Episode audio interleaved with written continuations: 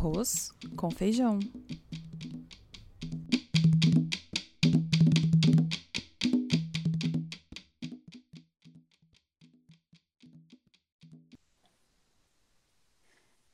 Olá, pessoal, tudo bem? É um prazer enorme estar com vocês hoje. Eu sou Adriana Salai, sou historiadora de formação e hoje desenvolvo um trabalho sobre a fome a partir da perspectiva do Josué de Castro e estou aqui hoje para falar sobre a importância do livro Geografia da Fome, que completa 75 anos. E apesar dele não ser um livro muito conhecido hoje, inclusive também não é Josué de Castro, é um livro muito importante para a gente entender o Brasil, inclusive a situação em que a gente vive hoje. A proposta da conversa é olhar um pouquinho para o entendimento da fome, como a fome era encarada e qual foi a contribuição do Josué de Castro e do livro Geografia da Fome naquele momento, 1946, e que ainda nos dá um legado do seu entendimento sobre o fenômeno da fome. Durante a pesquisa de doutorado, a gente percebeu que a fome era principalmente encarada enquanto crise no Brasil. É importante a gente falar que quando a gente está falando de fome aqui, a gente não está falando de uma sensação biológica que todo mundo sente. E a gente não almoçou nesse momento, a gente pode estar tá sentindo fome, mas essa fome ela pode ser facilmente saciada para quem tem acesso ao alimento.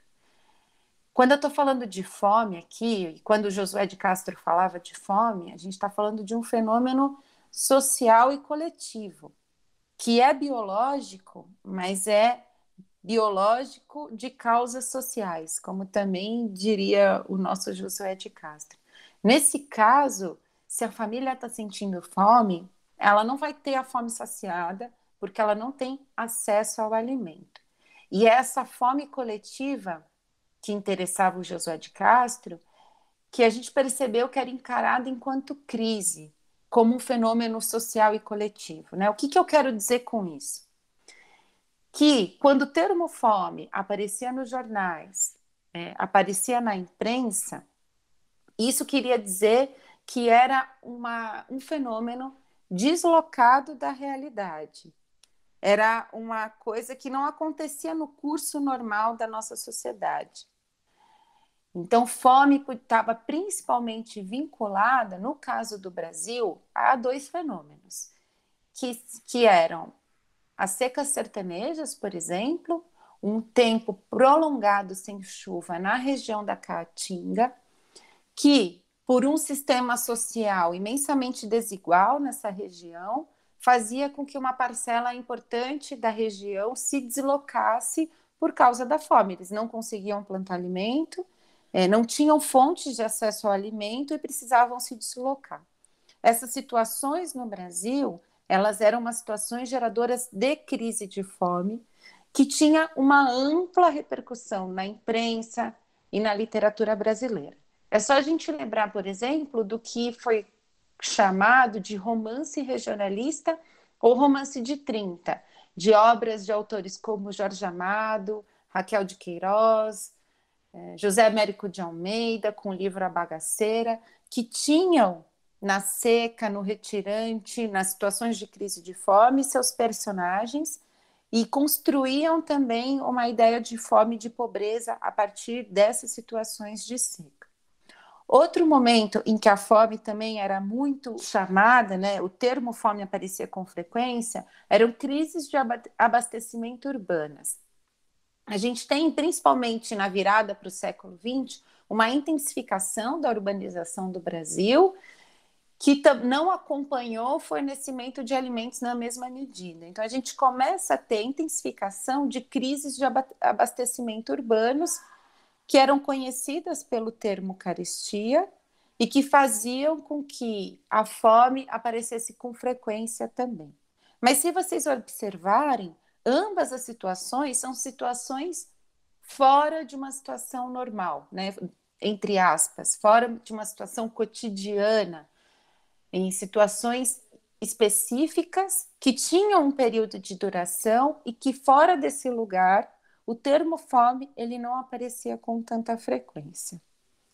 A gente consegue observar, por exemplo, os usos do termo fome na seca de 1932, que foi uma seca muito importante para o Brasil, uma seca, uma seca muito intensa e que trouxe muitas narrativas para os jornais brasileiros. Eu tenho aqui separado para ler para vocês. Gostaria de ler só duas citações que o termo fome aparece, para vocês terem uma ideia da intensidade que eram esses fenômenos da seca no sertão. Os filhos dos sertões desolados se embrenham pelas caatingas, a cata de macambira com que mitiguem a sede e a fome. Muitos morrem de inanição. À margem das estradas, não raro, encontram-se um, dois ou três cadáveres. Em outro trecho do jornal, a gente encontra a seguinte citação: o Diário de Notícias lembra, a propósito, a cena de canibalismo que se verificou na última seca, próximo à cidade de Juazeiro. Alucinados pela sede, os pais de uma criancinha agonizante sangraram-na para chupar-lhe o sangue. Esses relatos são muito intensos, assim como vários outros que foram encontrados na imprensa brasileira, e a gente fica um pouco estarrecido, né, de ver uma cena de canibalismo no sertão do Brasil. Às vezes as pessoas me perguntam se essa cena é real, se efetivamente aconteceu. Claro que a gente tem uma citação, né? Então a gente não tem uma prova cabal de que uma cena de canibalismo aconteceu, mas se a gente comparar com outras crises de fome que aconteceram no mundo, na Segunda Guerra Mundial, por exemplo, que matou muita gente de fome, a gente vai falar sobre isso. É, na Índia, diversos lugares do mundo que tiveram crises de fome grandes, aquela crise da batata na Irlanda no século XIX, todas acompanham cenas de canibalismo. Canibalismo que a gente chama de canibalismo de exceção. É quando uma sociedade não canibal chega a cometer atos de canibalismo, tamanha e tão intensa é a situação de fome que aconteceu. Então, a gente pode afirmar que essas cenas aconteceram aqui no Brasil porque é comum a todas as grandes crises de fome, infelizmente, essas cenas de canibalismo, o que mostra a intensidade também desses fenômenos no Brasil. 1932 também foi um ano importante para o Josué de Castro foi o ano em que ele defendeu a tese para se tornar professor da Faculdade de Medicina do Recife, dando aula de fisiologia. Quem era o Josué de Castro nesse momento? Né? O Josué de Castro nasceu em 1908, é um pernambucano, recifense, que se formou em medicina. Ele cursou medicina primeiro na Faculdade de, da Bahia, depois se for, acabou se formando no Rio de Janeiro e voltou para sua cidade natal para clinicar na área de fisiologia, que era uma área que estava nascendo naquele momento. E a gente vai falar um pouquinho sobre isso também. No começo, ele formou uma clínica para, como dizia ele, engordar e emagrecer senhoras da elite recifense, mas depois ele vai mudar os rumos da sua profissão. O José de Castro começou a entrar em contato ali com uma ciência que estava nascendo e que ficaria mais conhecida como a ciência da nutrição.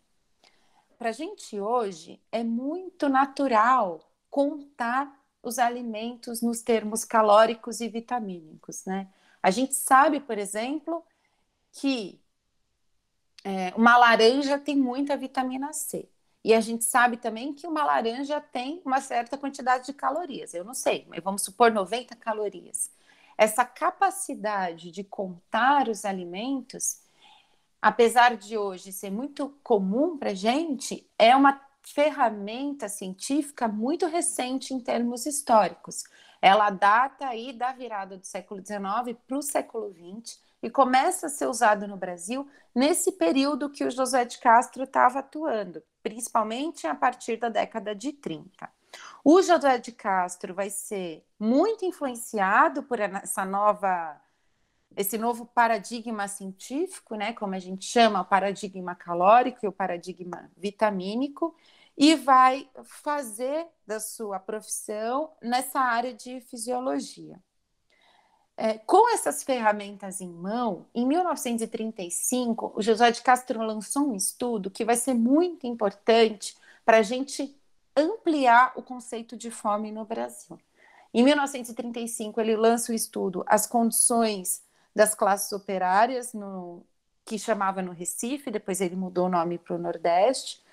Foi o primeiro estudo brasileiro que recortou a alimentação das classes operárias. Outros estudos já tinham sido feitos sobre alimentação no Brasil, que as famílias comiam nos lares. Mas esse estudo, ele deu para a gente subsídios para entender o que, que os pobres comiam, né? falando claramente. E qual foi a conclusão que chegou Josué de Castro nesse estudo, que foi tão importante para a gente? O consumo médio calórico das famílias era muito inferior ao indicado para a época. O indicado era de 3 mil a 4 mil calorias, e ele chegou à conclusão que o consumo médio calórico por pessoa era de 1.645 calorias. Isso a gente for falar só em calorias. Em termos nutricionais mais amplos, era muito deficiente a alimentação, que era baseada principalmente em cinco ingredientes: feijão, farinha de mandioca, charque em pequeníssima quantidade, café e açúcar. O consumo de vegetais, né, frutas, legumes e verduras era muito baixo. E uma coisa muito importante também, ele fez uma ligação entre renda e alimentação. José de Castro chegou à conclusão que as famílias gastavam 71% da renda em alimentação e ainda para ter essa alimentação muito deficiente. Com isso, trouxe uma noção de uma alimentação cotidiana deficiente. Então, ele chega à conclusão que qualquer pessoa que possua noções gerais de alimentação pode se perguntar: como se pode comer assim e não morrer de fome? E só há uma resposta a dar se bem que um tanto desconcertante. Como? Morrendo de fome. Por quê? As famílias comiam todos os dias, mas comiam de modo insuficiente. Então, se elas não fossem morrer de inanição, que é a ausência total de alimentos, elas morreriam de doenças associadas à má alimentação. Esse trabalho teve um imenso impacto e o José de Castro começou, inclusive, a atuar na luta contra a fome, na luta direta contra a fome, participando de governos como do governo Getúlio Vargas, formando equipamentos públicos de combate à fome, é, tratando da alimentação do trabalhador, na formação de políticas do que vai ser a merenda escolar, que hoje a gente chama de alimentação escolar, e uma série de outros trabalhos na luta contra a fome. E começou-se a falar ali, não só ele, outros pensadores também, numa deficiência cotidiana da alimentação. Se a gente lembrar desse momento na história, a gente vai lembrar também que estava acontecendo a Segunda Guerra Mundial, que foi um dos momentos onde o tema da fome ficou muito latente, porque estima-se que morreram de fome de 19 a 20 milhões de pessoas nesse momento, durante a Segunda Guerra Mundial, que é um número maior do que a perda de, em combates militares nessa guerra. Isso significa que a fome foi muito violenta, as crises de fome, e o tema apareceu com muita frequência na imprensa. O que vai fazer Josué de Castro? Em 1946, ele lançou o livro Geografia da Fome, que agora completa 75 anos, um ano depois do fim da Segunda Guerra Mundial. O tema da fome estava aparecendo com bastante frequência na imprensa, principalmente vinculado a essas grandes crises de fome. No livro Geografia da Fome, o que, que vai dizer o Josué de Castro? Que a fome ela pode ser de diversos tipos. Crises de fome, que é o que ele vai chamar de fome epidêmica, e essa fome estrutural cotidiana, que é a fome endêmica. A fome endêmica, ela não precisa de uma crise, uma saída da normalidade para acontecer. Ela acontece todos os dias no cotidiano da população, porque ela é fruto da desigualdade social, que vai dar um acesso deficiente para uma ampla camada da população empobrecida que não vai conseguir acessar alimento de forma digna, em quantidade e qualidade suficiente. E o que vai dizer o José de Castro nesse livro? Ambas as fomes são importantes e ambas as fomes precisam ser combatidas na mesma medida. Com isso, o José de Castro eleva a importância da fome estrutural e cotidiana no mesmo nível das crises de fome que estavam acontecendo ali na Segunda Guerra Mundial. Também vocês podem lembrar que foi nesse período, no fim da Segunda Guerra Mundial, que nascem organismos importantes de combate à fome, como a FAO, por exemplo, que vai nascer desse contexto. E a partir da obra do Josué de Castro, vão começar a se discutir não apenas as crises de fome, mas também essas fomes estruturais e cotidianas que fazem parte do dia a dia da população. Também estava ali no momento conhecido como desenvolvimentista, né? Estavam começando a se intensificar teorias de desenvolvimento da sociedade, que a sociedade devia caminhar para uma industrialização e desenvolver a sua população, e por isso também trabalhadores alimentados eram importantes para que o Brasil pudesse caminhar para um lugar de desenvolvimento. Também para preencher uma indústria que estava nascendo naquele momento. No livro Geografia da Fome, o José de Castro vai dividir o Brasil em áreas específicas de fome. Por exemplo, a, o sertão nordestino era uma área de fome epidêmica, porque tinha esses surtos que a gente já comentou. Já o litoral açucareiro, como ele vai chamar, é, era uma área de fome endêmica, assim como a área amazônica identificar esses fenômenos de forma distinta são importantes porque eles precisam de políticas públicas e atuações de formas distintas também. Levando o livro do José de Castro para o momento atual, acho que essas duas ferramentas que ele nos deu são muito importantes para a gente entender o que está acontecendo agora, no momento em que o livro dele completa 75 anos. É muito triste a gente pensar que o José de Castro foi uma pessoa muito importante na luta contra a fome. Ele foi presidente do Conselho da FAO, foi deputado federal por Pernambuco por dois mandatos, ganhou diversos prêmios e concorreu ao, ao Nobel duas vezes. Ele foi uma figura fundamental no combate à fome, mas a fome insiste em permanecer. E 75 anos após a publicação do seu livro, a gente vive hoje uma imensa crise de fome. Por que, que eu acho que esses dois conceitos são tão importantes para a gente entender esse momento atual? A fome estrutural sempre esteve presente no Brasil, ela não é fruto da pandemia, né? ela é fruto dessa sociedade desigual que a gente implementou, que dá diferentes acessos às pessoas, como diz o Ailton Krenak, que classifica as pessoas mediante a sua capacidade de acesso.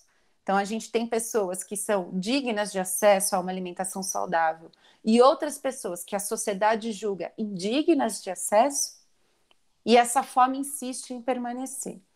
No começo dos anos 2000, a partir do programa Fome Zero, a gente viu melhoras nesses índices. Em 2014, o Brasil saiu do mapa da fome, mas a fome não saiu do Brasil porque os índices ainda eram importantes. Só que essas melhoras pararam de acontecer a partir de 2016, com o desmantelamento de políticas públicas de combate à fome e também com uma recessão econômica que aumentou a taxa de desemprego e diminuiu o poder de compra da população. Em 2018, a gente viu já, pelos dados da última POF, o aumento da fome no Brasil. O que, que aconteceu na pandemia? Essa fome estrutural que já estava aumentando por uma conjuntura política e econômica, ela é intensamente ampliada por uma situação de crise que se instalou.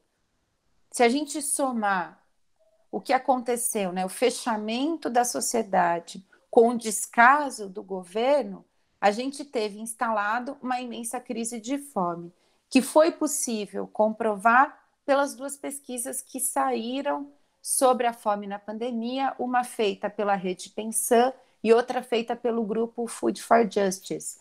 Ambas dizem que hoje mais da metade da população brasileira está em algum nível de insegurança alimentar. E é importante que a gente não coloque só a fome no seu estágio final, que hoje é considerado de insegurança alimentar grave. Porque a insegurança alimentar moderada e leve, elas também são fenômenos importantes que a gente precisa lidar com eles. Então, eu prefiro falar em mais da metade da população em algum nível de insegurança alimentar. A gente atinge uma situação de crise hoje, que seria a fome epidêmica, nos termos de José de Castro, a partir desses inúmeros fatores que a gente falou. E essas duas ferramentas que o José de Castro nos deu, elas são importantes porque elas também indicam as soluções necessárias para o fim da fome. Para lidar com uma fome epidêmica, a gente tem que falar em medidas emergenciais. Por isso que é tão importante hoje que a sociedade civil se organize para combater a fome frente a, a essa inoperância do Estado. É, distribuição direta de alimentos, de marmitas, atender a população de rua são medidas fundamentais nesse momento. Também é importante que a gente cobre o Estado dessas medidas emergenciais, distribuição de alimentos, da compra direta do agricultor familiar, intensificação de programas como Bolsa Família, que agora está esse outro projeto aí, e outras medidas de distribuição diretas, ampliação do Bom Prato, por exemplo, medidas específicas para combater a fome epidêmica.